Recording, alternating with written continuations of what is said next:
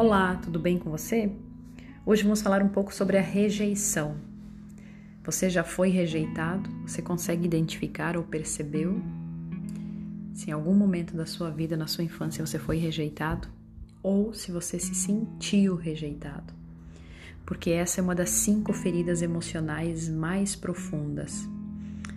Ela afeta diretamente os nossos relacionamentos, a nossa forma de nos relacionar ela afeta constantemente. É muito difícil de nos relacionarmos quando nós não nos desenvolvemos emocionalmente, não buscamos inteligência emocional depois de sofrermos rejeição, porque constantemente e frequentemente nos sentimos rejeitados. O medo de ser rejeitado causa rejeição em outros. Se você não acredita que você é uma pessoa amável e valiosa em sua essência, você será incapaz de confiar e acreditar nas pessoas que lhe expressam amor. As pessoas hum, que não têm capacidade de confiar, elas suspeitam das motivações do amor dos outros, entende? Quando você se sentiu, você foi rejeitado, você não consegue confiar que as pessoas gostam de você de forma sincera, que elas te amam sinceramente. Mesmo quando as pessoas disserem que te amam, você vai estar sempre esperando que elas lhe firam, que elas te desapontem, que elas falhem com você de alguma forma. Você sempre acredita e imagina que elas devem estar buscando algo em você, alguma coisa ou de outra forma elas não seriam agradáveis com você, ou elas não teriam por que ser agradável com você. Você não consegue acreditar que alguém queira gostar de você ou que alguém goste de você apenas por aquilo que você é, simplesmente por isso, pelo seu ser. Você sempre pensa que existe alguma razão escondida. Você está se identificando aqui? Você se sente tão mal a respeito de você mesma em algumas situações que você se sente envergonhado, você se condena e você chega a ter autoaversão e autorrejeição de si mesmo quando alguém tentar te mostrar amor e aceitação, porque você pensa: bem, essa pessoa só gosta de mim porque ela não me conhece de verdade. Assim, você já não a trata bem e nem a recebe bem, porque não crê que aquilo que ela sente por você é verdadeiro, é genuíno. Talvez você nem acredite naquilo que Deus sente por você. Você nem confia tanto nele.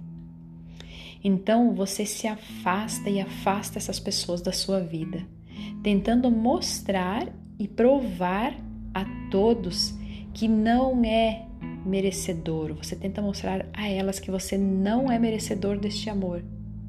Exatamente como você pensa, muitas vezes, de forma inconsciente, você age.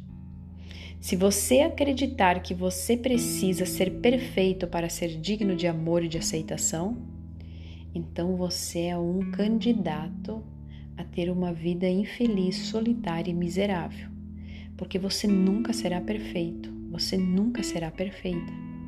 O bastante, entendeu? Enquanto você estiver na terra, nesse corpo terreno, físico, você nunca será perfeito. E as pessoas também não são. A menos que você busque se desenvolver, aceitar-se, se amar, busque identificar o seu valor, a sua essência, o quanto quanto você é digno, quanto você é merecedor, você sempre se sentirá inseguro e incapaz e não vai confiar naqueles que querem amá-lo ou amá-la.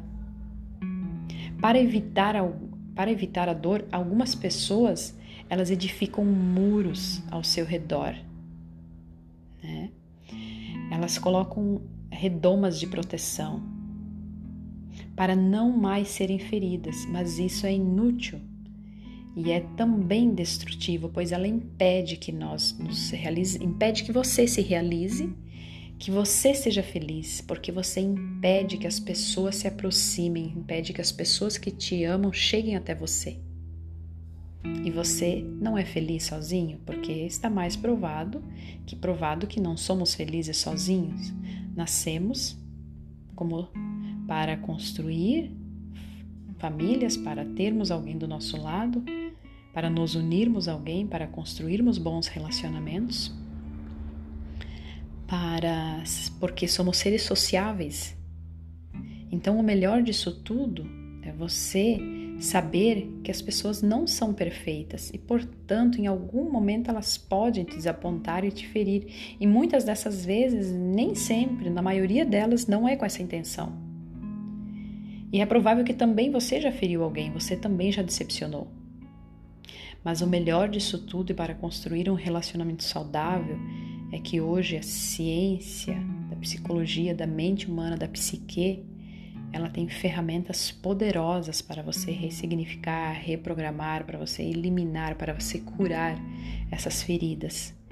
O bom de tudo isso é você saber que você consegue superar, se renovar diante disso e saber que um dia essa ferida existiu e até pode te deixar alguma marquinha, mas ela não vai mais doer.